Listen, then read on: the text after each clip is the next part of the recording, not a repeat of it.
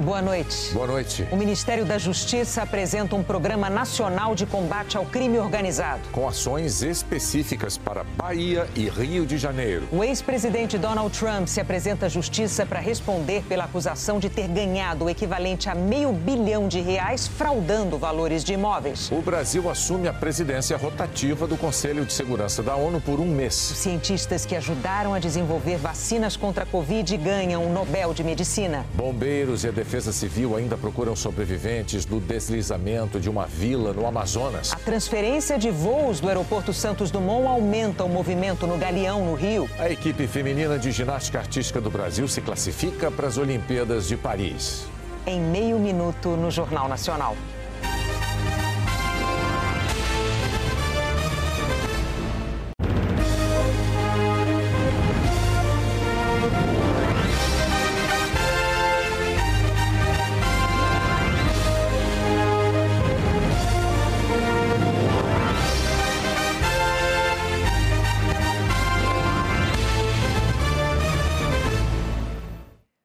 Ministério da Justiça apresentou hoje um programa de combate a organizações criminosas em todo o país. Entre as ações, há a previsão de recursos extras para a Bahia e o envio de agentes da Força Nacional de Segurança e da Polícia Rodoviária Federal para o Rio de Janeiro. Desenhado ao longo de três meses, o plano tem como principal meta promover a integração do trabalho das polícias de todo o país para combater melhor as organizações criminosas que não respeitam fronteiras. A ideia é criar redes de comunicação para que órgãos de investigação, como a Polícia Federal e as polícias civis, possam trocar informações de inteligência sobre a atuação dessas organizações e planejar operações integradas. O vice-presidente do Conselho Nacional de Secretários Estaduais de Segurança Pública, Francisco Canindé, secretário de Segurança do Rio Grande do Norte, afirma que a integração é fundamental para o sucesso no combate ao crime. Porque não adianta um município ter uma câmera da Prefeitura Municipal, a União ter uma câmera, uma câmera na BR, ou o Estado ter uma câmera numa rodovia, e elas não se comunicarem, não se ter, não se ligarem. Então, essa parte informacional, ela é uma parte muito importante na integração. Dentro do plano, o governo anunciou medidas específicas para o Rio de Janeiro e a Bahia, que nas últimas semanas têm enfrentado ações violentas do crime organizado. No Rio, o fim de semana foi marcado pelo confronto entre facções rivais na favela As de Ouro, no bairro Anchieta, na Zona Norte. Os bandidos circulavam armados em plena luz do dia. Na semana passada, na Avenida Brasil, uma das principais vias expressas da cidade, assaltantes jogaram uma bomba para dentro de um ônibus. Em outra região, no Complexo da Maré, a polícia descobriu uma espécie de escola preparatória para criminosos com táticas de guerrilha, caso revelado pelo Fantástico. O governo federal vai enviar para o estado do Rio 22 veículos blindados, um helicóptero, 300 soldados da Força Nacional e mais 270 policiais rodoviários federais. Eles devem chegar na semana que vem e vão atuar em conjunto com as forças de segurança do estado. Na Bahia, uma onda de violência deixou 62 mortos em operações policiais só no mês de setembro, segundo o levantamento do G1. Para lá, o governo anunciou mais 20 milhões de reais do Fundo Nacional de Segurança Pública para a compra de novas viaturas, equipamentos e armas não letais. Ao todo, o Programa Nacional de Enfrentamento a Organizações Criminosas terá 900 milhões de reais para investimentos em segurança pública. O governo estabeleceu metas que terão de ser alcançadas ano a ano até 2026, como redução no número de mortes violentas e aumento na apreensão de armas e drogas. Os recursos do programa virão do Fundo Nacional de Segurança Pública e de outros fundos, como o Fundo Nacional Antidrogas. O ministro da Justiça, Flávio Dino, disse que o governo quer fortalecer a investigação criminal e as atividades de inteligência nos estados, para, por exemplo, aumentar as apreensões e o bloqueio de bens com o objetivo de desarticular as organizações criminosas. Em outra frente, vai aumentar a segurança em portos, aeroportos e nas fronteiras, reforçando a fiscalização de cargas e bagagens. O governo federal não pode fazer segurança pública sozinho, porque a Constituição impede. E por isso nós precisamos trabalhar com os estados e com os municípios. Inclusive para que vocês nos ensinem. Qual a autoridade que eu tenho de chegar lá na Bahia e dizer o que é o certo? Eu tenho que conversar com a equipe que está lá na Bahia. O nome diz enfoque, ênfase, contra as organizações criminosas, a partir de um duplo pilar: inteligência e investigação.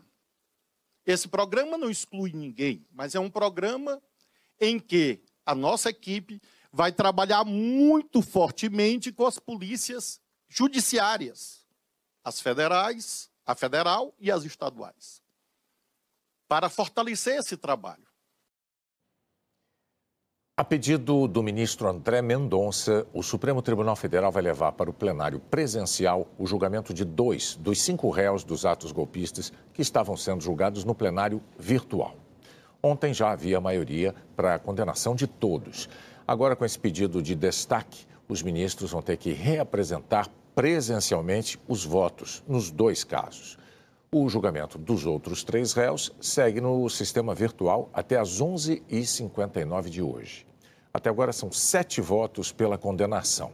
Os ministros Cristiano Zanin e André Mendonça votaram por menos tempo de prisão, mas o tamanho da pena só é estabelecido no fim do julgamento. O ex-presidente americano Donald Trump se apresentou ao tribunal onde é julgado por inflar o valor de imóveis para conseguir empréstimos e seguros a custos mais baixos. Donald Trump chegou acompanhado de advogados e assessores. Aos jornalistas, Trump disse que era ele a vítima de um crime. A procuradora-geral, Letitia James, afirmou que a mensagem dela é simples. Não importa o quão poderoso ou quão rico você seja, ninguém está acima da lei. O juiz do caso, Arthur Engeran, já afirmou na semana passada que Donald Trump cometeu fraude por isso, agora, o julgamento, que pode durar três meses, vai detalhar o tamanho do esquema fraudulento e determinar a pena. A Procuradoria de Nova York acusa o ex-presidente, os filhos Eric e Donald Trump Jr. e a empresa da família de inflar o valor de imóveis em 2 bilhões de dólares para conseguir empréstimos a juros mais baixos e seguros mais baratos. Segundo a Procuradoria, Trump teria ganhado 100 milhões de dólares com a trapaça, o equivalente a cerca de 500 milhões de reais. Donald Trump aparece como favorito do Partido Republicano para disputar a presidência no ano que vem. Além desse processo civil, responde a quatro processos criminais, por ações como incitar a invasão do Capitólio e tentar interferir no resultado da votação na Geórgia, na eleição de 2020. Durante a sessão, manteve o semblante sério. Depois de passar o dia no tribunal, deixou a corte perto das 5 da tarde. Como o processo é civil e não criminal, Trump não pode ser preso, mas uma condenação pode doer no bolso. Ele pode ser impedido de fazer negócios na cidade e o julgamento coloca em risco o império imobiliário que Trump construiu em Nova York. O juiz do caso já revogou a licença de Trump para administrar parte dos negócios que tem em Nova York. Ele pode ainda perder o direito permanente sobre propriedades, como a emblemática Trump Tower, um símbolo que ajudou a construir a reputação de Trump como magnata em Manhattan. Além disso, ele pode receber uma multa de até 250 milhões de dólares, o equivalente a cerca de 1 bilhão e 200 milhões de reais. O parlamento britânico aprovou uma lei de segurança online que aumenta a responsabilidade das empresas de tecnologia por conteúdos compartilhados nas redes. Hoje aqui no Reino Unido, em muitos países, é assim. Você está na internet, se você esbarra com conteúdo ilícito, uma mensagem racista, propagação de notícia falsa, ou então pornografia infantil, por exemplo, você que tem que fazer a denúncia. Né? Tem sempre a opção denunciar, aí você vai seguindo passo a passo, você diz aqui o motivo, e aí o site, a rede social, te pede uns dias para decidir se o usuário que você denunciou vai ser bloqueado, suspenso, esse tipo de coisa. A nova lei britânica muda isso porque joga para as empresas de tecnologia mais responsabilidade. Agora as companhias vão ser obrigadas a rastrear publicações potencialmente ilícitas, ou seja, a ter uma postura mais ativa, não ficar só esperando denúncias dos outros. A ideia que inspirou a criação da lei foi rabiscada seis anos atrás num pacote de sanduíche por essa professora aí. Lorna Woods, da Universidade Britânica de Essex, conta que um dia ela e um colega professor estavam num café discutindo a importância de uma lei desse tipo e escreveram os pontos principais na tal embalagem de sanduíche. A ideia se espalhou, foi discutida, adaptada e agora, seis anos depois, vira lei, para surpresa da professora. Ela até discorda de um ou outro detalhe do texto final, mas considera a aprovação um grande avanço. Essa lei estabelece uma nova regulamentação para o funcionamento de sites de pornografia e regras para diminuir nas redes sociais discursos de ódio e mensagens de assédio. E também se aplica a propagandas consideradas terroristas, a fraudes online e a segurança das crianças na internet. O governo britânico trata a lei como revolucionária diz que as autoridades estão dando um passo enorme na missão de tornar o Reino Unido o lugar mais seguro do mundo para estar online. Mas os críticos, como essa advogada especialista em leis que envolvem a internet, a Edna Arbinha, argumentam que a lei é problemática. Basicamente porque vai dar às empresas o poder de definir o que pode e o que não pode ser dito na internet. Um risco para a liberdade de expressão. O projeto de lei levou mais de quatro anos para ficar pronto. Demorou assim porque o texto foi sendo reformulado em meio às pressões das empresas. Pelo texto final, essa lei pode acabar obrigando plataformas como o WhatsApp a relaxar o sistema de criptografia para que mensagens de conversas particulares possam ser vasculhadas em caso de suspeita de conteúdo criminoso. Se as empresas não cumprirem as novas medidas, o órgão regulador das comunicações do Reino Unido pode dar uma multa de até 18 milhões de libras, mais de 100 milhões de reais, ou então de até 10% do faturamento global da companhia. Mais do que isso, se as multas não forem pagas, os chefes dos escritórios das empresas de tecnologia aqui no Reino Unido podem até ser presos. Para entrar em vigor, essa lei precisa ser sancionada pelo rei Charles. Os ministros das Relações Exteriores da União Europeia se reuniram hoje pela primeira vez fora das fronteiras do bloco em Kiev, numa demonstração de apoio aos ucranianos. A chanceler da Alemanha afirmou que a Ucrânia vai fazer parte do grupo em breve. O presidente Volodymyr Zelensky disse que Kiev depende dos europeus para ganhar a guerra. O Brasil assumiu a presidência temporária do Conselho de Segurança das Nações Unidas. Logo no início do discurso aos jornalistas do mundo inteiro, o embaixador brasileiro Sérgio Danese afirmou em inglês que os próximos dias vão ser de muito trabalho. Outubro é um dos meses mais intensos.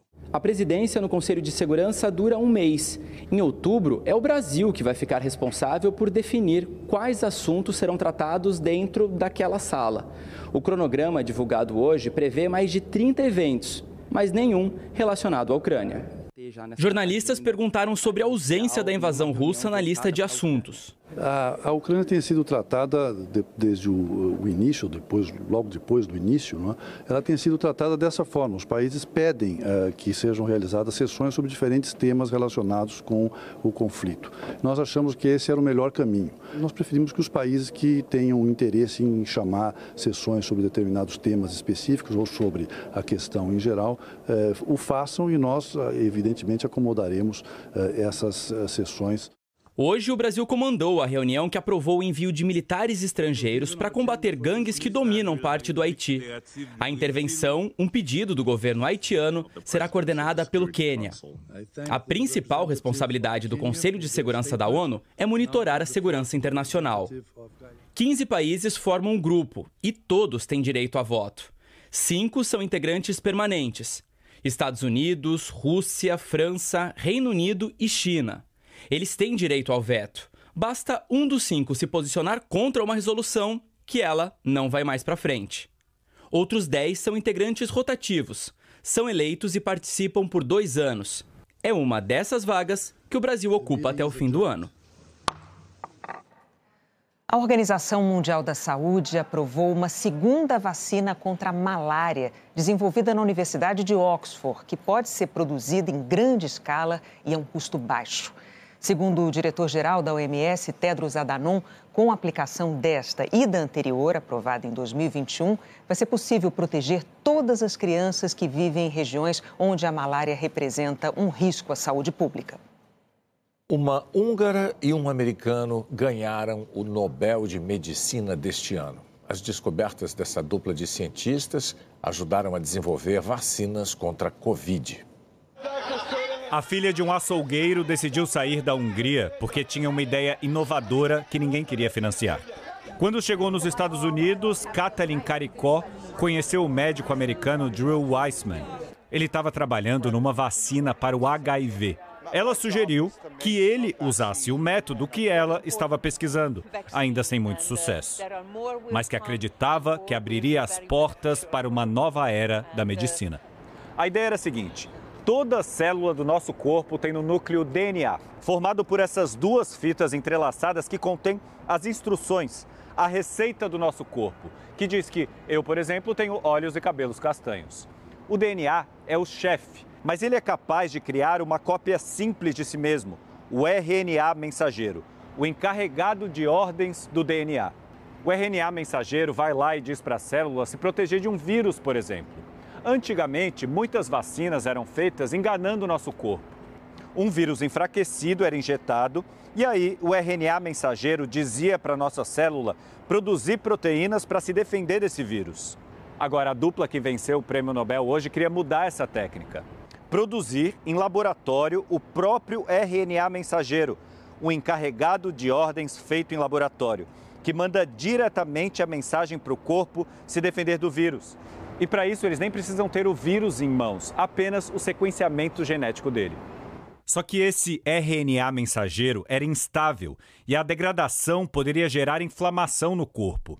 E a dupla descobriu que fazendo algumas alterações pontuais no RNA mensageiro, ele poderia se tornar mais estável, capaz de mandar a mensagem efetivamente sem causar efeitos colaterais significativos.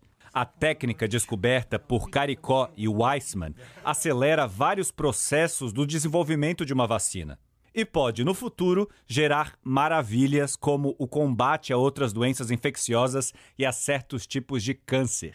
No começo, a ideia da dupla parecia tão fora da curva que as revistas científicas se recusaram a publicar os artigos. Só que aí veio a pandemia de Covid e um mundo desesperado pela cura. Tanto a farmacêutica americana Pfizer, em parceria com a alemã BioNTech, quanto a americana Moderna usaram a pesquisa da dupla. A vacina contra o coronavírus ficou pronta em tempo recorde e salvou milhões de vidas no mundo. Foi isso que disse o porta-voz do comitê que deu aos dois hoje o Nobel e um prêmio de um milhão de dólares. Drew Weissman Disse que os dois trabalharam lado a lado esse tempo todo porque não conseguiam financiamento e nem mesmo publicar os artigos deles. Foram 20 anos tentando fazer a ideia funcionar. Caricó disse que o telefone dela tocou às 3h40 da manhã hoje. Pensou que fosse trote. Desde a Hungria, ela viveu cinco décadas de descrédito.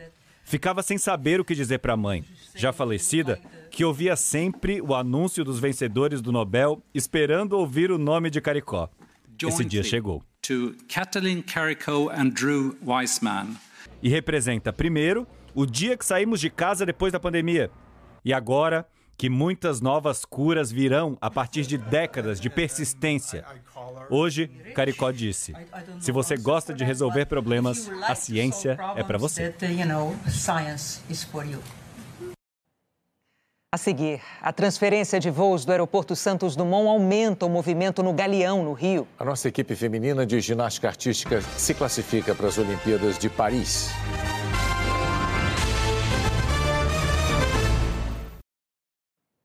O Senado aprovou hoje a regulamentação do Desenrola Brasil, aquele programa do governo federal de renegociação de dívidas que entrou em vigor em julho. Segundo a Federação Brasileira de Bancos, já foram renegociados quase 16 bilhões de reais.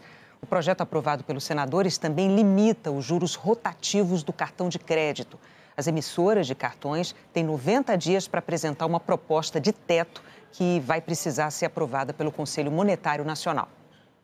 Em agosto, o Brasil gerou 220 mil empregos novos com carteira assinada todos os setores da economia criaram vagas formais. O de serviços abriu mais da metade. De janeiro até agosto, o saldo é de 1 milhão e 400 mil empregos novos. Este ano, o Brasil atingiu uma marca histórica de exportações. Estamos vendendo muito mais para outros países do que comprando deles. O resultado dessa conta, que é o saldo da balança comercial brasileira, até agosto desse ano já foi maior do que todo o ano passado. E no mês de setembro, passou dos 71 bilhões de dólares.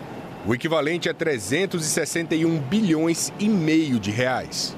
O Brasil já viveu outros momentos de aumento expressivo da balança comercial, como em 2010 a diferença é que na década passada, esse crescimento estava associado a uma variação de preço das commodities, que são os produtos em estado bruto, como o petróleo e a soja.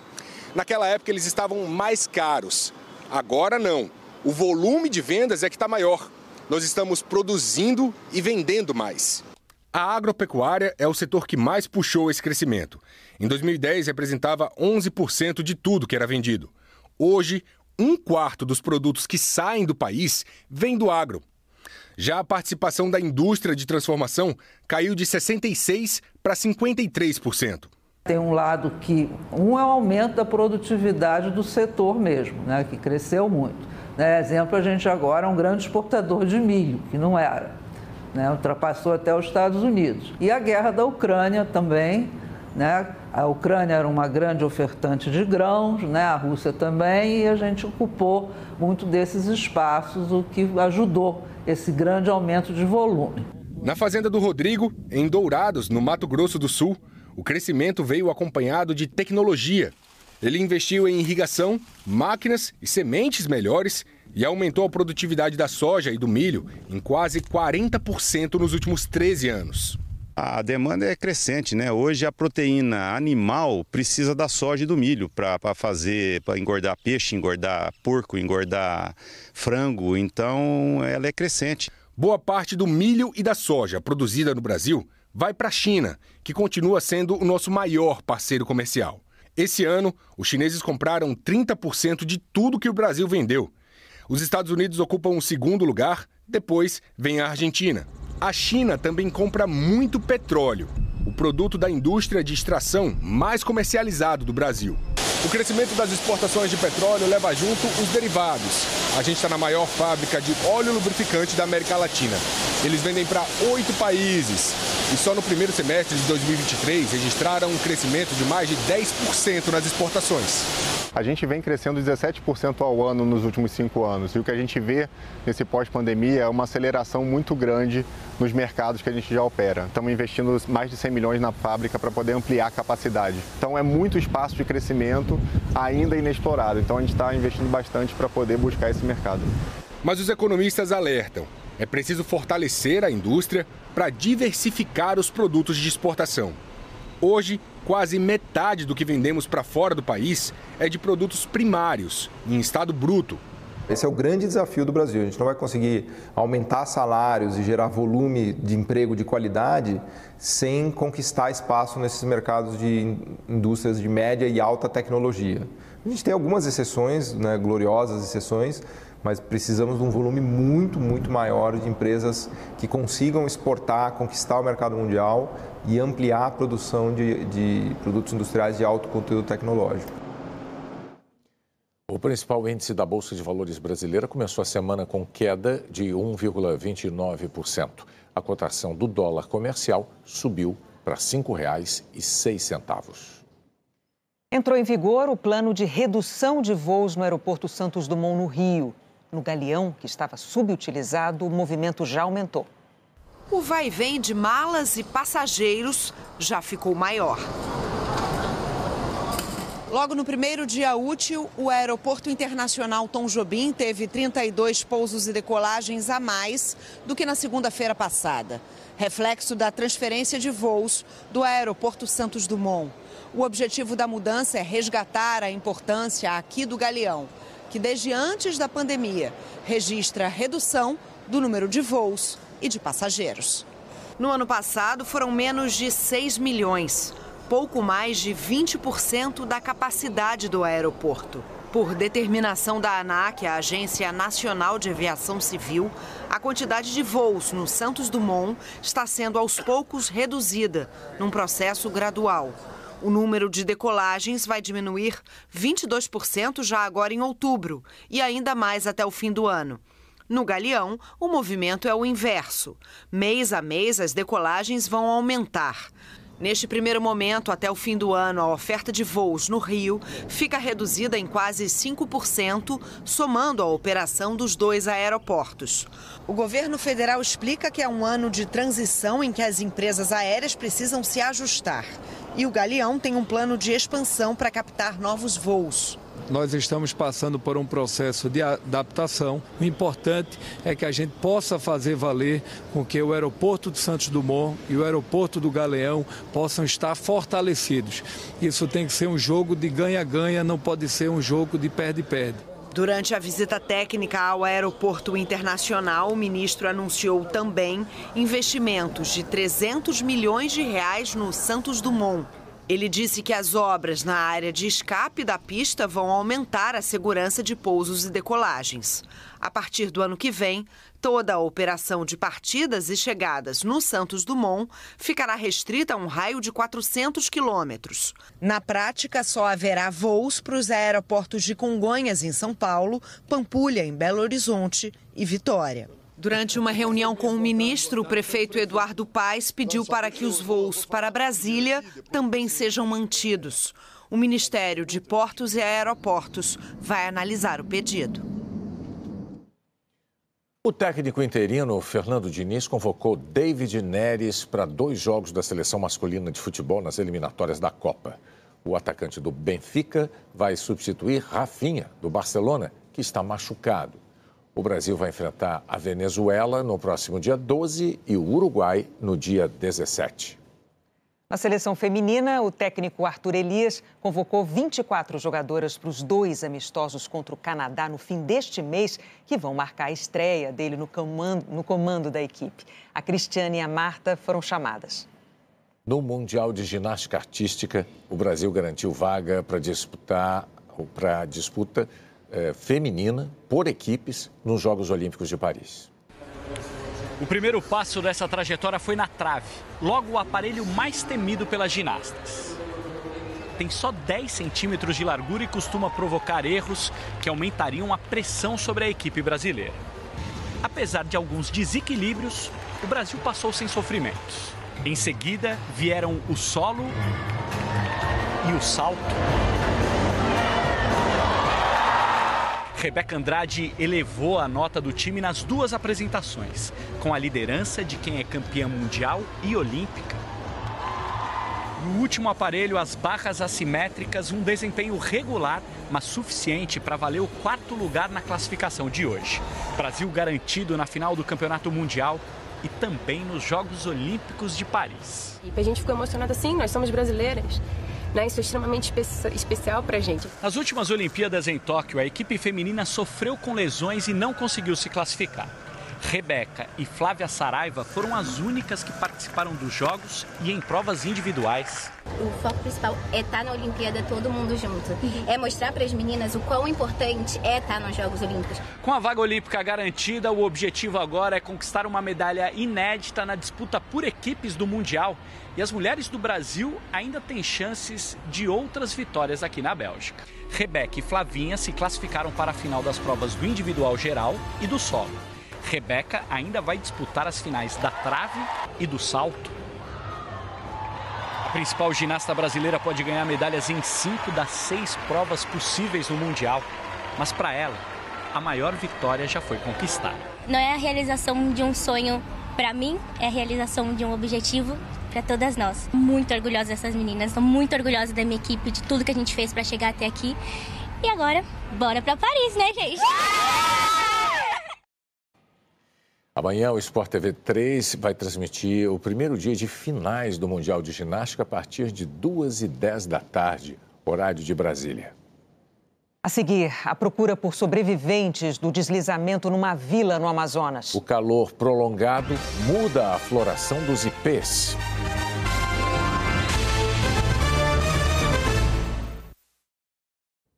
O presidente Lula passou o dia no Palácio da Alvorada, sem agenda oficial. Ele saiu do hospital ontem à tarde, 48 horas depois de duas cirurgias. Uma para colocar uma prótese no quadril e outra para retirar excesso de pele nas pálpebras. Segundo a equipe médica, o presidente está evoluindo bem, com dor compatível para esse período pós-cirúrgico. Ele fez fisioterapia durante a manhã. As visitas estão proibidas pelas próximas duas semanas. Nesse período, o presidente Lula vai trabalhar de casa pelo computador. Bombeiros do Amazonas ainda procuram sobreviventes de um, desliz... de um deslizamento de terra numa comunidade ribeirinha. As equipes buscam por três moradores da vila Arumã, em Beruri, a 170 quilômetros de Manaus. O governo do Amazonas montou um comitê de crise para coordenar as buscas. A imagem mostra como era a comunidade. No sábado, um deslizamento de terra arrastou moradias, igrejas e posto de saúde. A vila que fica às margens do rio Purus praticamente desapareceu, afetando cerca de 300 pessoas.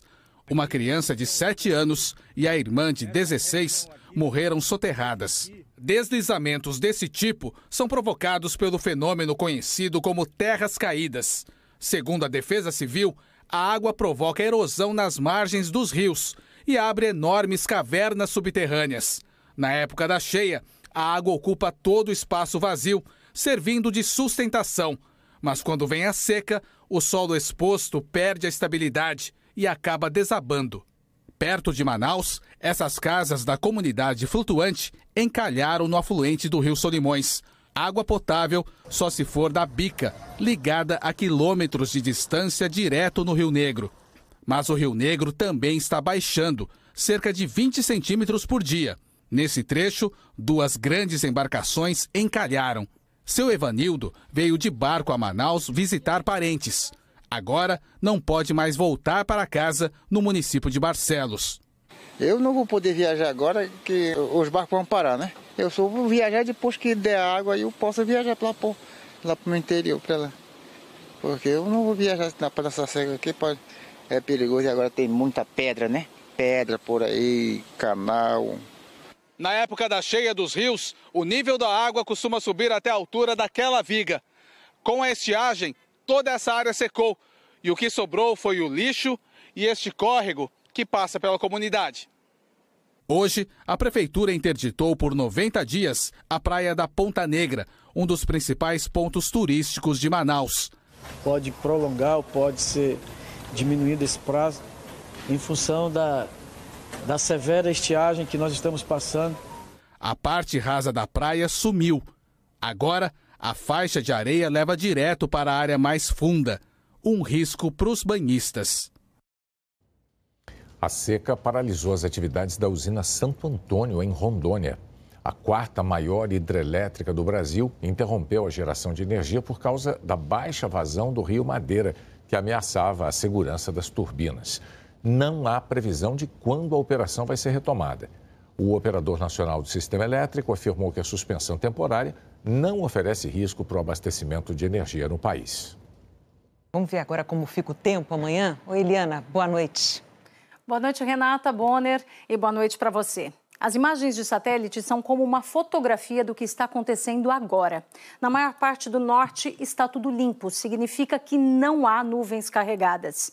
Elas estão concentradas nas áreas coloridas, principalmente no centro-oeste e sudeste. E tanto uma condição quanto a outra devem persistir nos próximos dias. Ou seja, quando chover nos estados atingidos pela seca, o volume tende a ser insuficiente para molhar as camadas do solo até recompor os rios.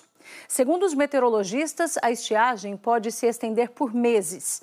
E o motivo é a combinação entre o Oceano Atlântico quente, no norte do Brasil, e o fenômeno El Ninho, situações que reduzem a chuva na Amazônia. Amanhã, as pancadas mais fortes devem ser registradas no oeste da região sul, na maior parte de Minas Gerais e no sul do Espírito Santo, com raios, ventania e alagamentos, especialmente em Vitória e Belo Horizonte. Na capital capixaba, tem risco de amanhecer chovendo. Na Mineira, as instabilidades aumentam à tarde, máximas de 27 e 29 graus. Essas regiões estão sob influência de uma frente fria, enquanto nessa faixa amarela o sol predomina, do recôncavo baiano ao sul do Amazonas, também no Pantanal e do litoral do Paraná ao leste de Santa Catarina. Capitais com previsão de tempo firme: Florianópolis, com 24 graus, Salvador, com 29, Recife, com 30, Aracaju e Maceió, com 31, São Luís, com 32, Belém e Macapá, com 35, Porto Velho, com 38 graus, Palmas e Teresina, com 39. Em São Paulo e no Rio de Janeiro, o sol aparece mais. E aqui fica mais abafado do que lá, 28 e 26 graus, com apenas 5 milímetros de chuva em cada uma. Pouca coisa. Mas de quarta para quinta-feira, os temporais voltam às duas cidades. E já na quarta de manhã, passam pelo Rio Grande do Sul e Santa Catarina. Com mais intensidade nessas partes em rosa no mapa. É que um novo ciclone extratropical vai surgir, afastado no mar. A frente fria dele é que vai avançar pelo sul e depois pelo sudeste. Porto Alegre e Florianópolis terão um dia muito chuvoso na quarta-feira. E em Floripa, tudo indica que isso também vai acontecer na próxima sexta e no sábado. Até amanhã, Renata e Bonner. Obrigada, até amanhã, Eliana. As temperaturas altas provocaram mudanças na floração de uma árvore muito comum nas cidades brasileiras é um colorido que toma conta da cidade e do sentimento de quem passa pelas ruas. A gente sente uma alegria, parece que o ambiente está mais, mais ameno. São flores, as flores dizem muito. Flores no alto e sobre as calçadas. É muito lindo. E esse ipê que floresce, ele faz uma cama de, nos passeios e fica a coisa mais linda. As árvores de ipê, com suas cores exuberantes, são encontradas em todas as regiões do Brasil. São caducifólias. Perdem as folhas para dar lugar aos cachos de flores. Convivem bem com o calor e com o sol forte. Só que as temperaturas cada vez mais altas estão mudando o comportamento dos ipês. Já era para as árvores estarem assim, sem folhas e flores. Mas a temporada rosa persiste porque as flores ficam à espera de um visitante importante para que mais ipês continuem aparecendo. Os insetos polinizadores ficam mais dispersos com esse calorão. Enquanto não aparecem, a árvore mantém as flores o máximo de tempo possível, explica a bióloga Fernanda Rage. As folhas nas árvores também são outro fenômeno das altas temperaturas. Elas só deveriam surgir no verão, já sem nenhuma flor. A gente está aí com temperaturas acima dos 30 graus, ela entende que a gente já está no verão. Ela está antecipando a estação do verão na fisiologia natural dela. A floração dos ipês vai de junho a outubro. Depois do rosa, que costuma florir até o fim de agosto, surgem as flores amarelas. Em Belo Horizonte, são cerca de 29 mil ipês. Mas a mudança do comportamento dessas árvores é um sinal de alerta. Em setembro, na capital mineira, as temperaturas máximas ficam numa média de 28 graus. Nos últimos dias, no mês passado, ficaram acima dos 30 graus, atingindo o recorde histórico de calor. 38,6 graus. A bióloga diz que a tendência é que os novos IPs com as temperaturas elevadas não consigam alcançar a altura normal de 20 a 30 metros as árvores devem ficar mais baixas e as sementes sem força para germinar. A semente do IP, ela só germina também até os 30 graus. Se essas temperaturas aumentarem ainda mais, eles não vão germinar as sementes e talvez a gente não tenha IPs mais para frente. A Yolanda torce para que nada mude. Uma cidade com IPs é sem nenhuma dúvida muito mais bonita é mais poético. A gente trabalha até mais feliz. e antes de encerrar essa edição, um lembrete. Talvez você ainda não saiba, mas a programação da Globo ao vivo está disponível no Globoplay de graça.